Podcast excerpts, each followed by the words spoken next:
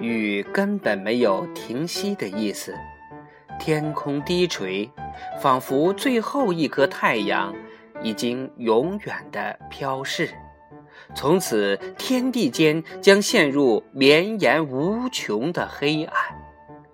雨大时，仿佛天河漏底，厚厚实实的雨幕遮挡住了一切。树木、村庄，就只剩下了这厚不见底的雨幕。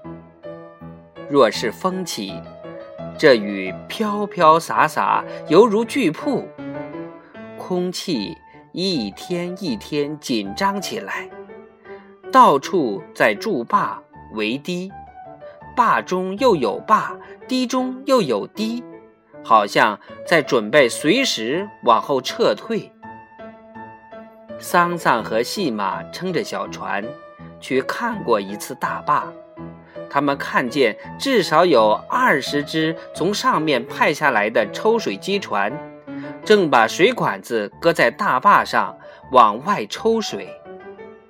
那一排水管好似一门门大炮，加上机器的一片轰鸣和水声，倒让桑桑和细马激动了半天。随时会听到报警的锣声，人们听到锣声，就说：“不知哪儿又决口了。”油麻地小学自然属于这地方的重点保护单位，早已将它连同一片住户围在了坝里。这坝外面还有更大范围的坝。邱二爷家在大坝里，桑桑的母亲对邱二妈说：“万一大坝出了事，你们就住到我家来。”面对着还在不断上涨的水，人心惶惶。但孩子们总也紧张不起来，这个水世界倒使他们感到无穷的乐趣。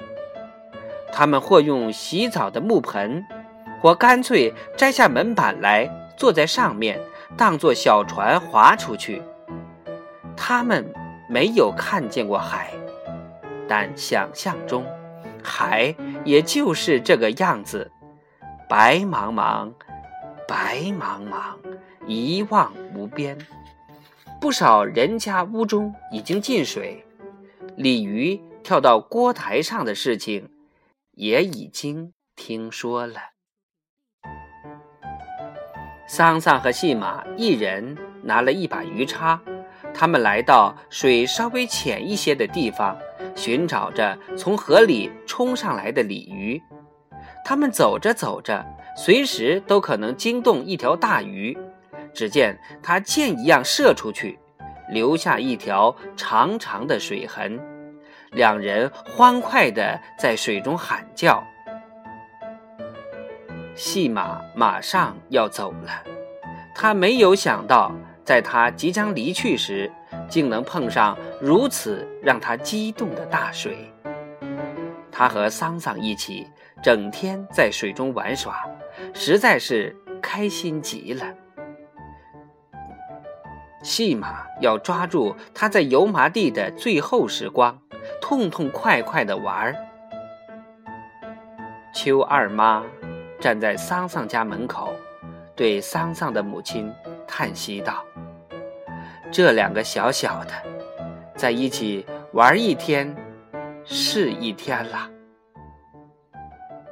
这天夜里，桑桑正在熟睡中，隐隐约约的听见到处有锣声和叫喊声。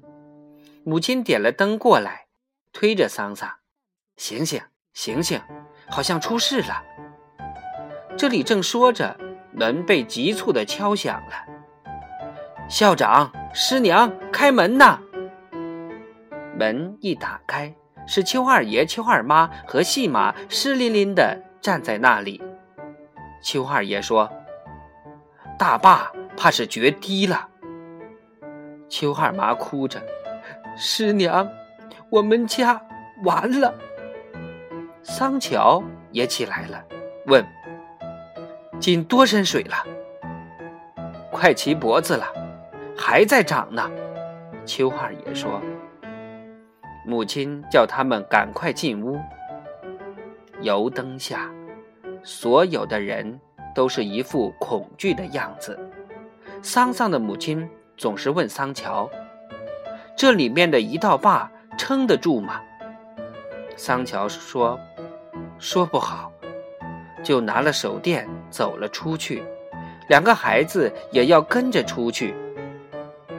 桑乔说：“去，就去吧。”三个人走了一会儿，就走到了坝上，往外一看，水快要越过坝了。坝上有不少人，到处是闪闪烁烁的灯光。这天夜里，邱二妈几乎没合眼，总在啼哭，说她的命真的很苦。邱二爷一副木呆呆的样子。斜倚在桑桑家为他和邱二妈临时搭起的铺上。邱家的这份家产，经这场大水泡上几日，大概也就不值几文钱了。与桑桑合睡一床的戏马，似乎心情也忽然沉重起来，不停地翻身，弄得桑桑一夜。没有睡好。第二天天才蒙蒙亮，邱二爷和邱二妈就爬上坝去看他们的房子。随即，邱二妈就瘫坐在地上哭起来。桑桑的母亲和桑桑的父亲都过来看，看到邱二杰的家已大半沉在水里了。细马也爬上坝上。他蹲在那里，默默地看着水面上的屋脊，烟囱上立着的一只羽毛潮湿的水鸟。那份在邱二妈眼里，戏马以及戏马的父亲就是冲着他的家产，真的应了一句话：泡汤了。草房子第六章，戏马三，就播讲完了。明天我们播讲四。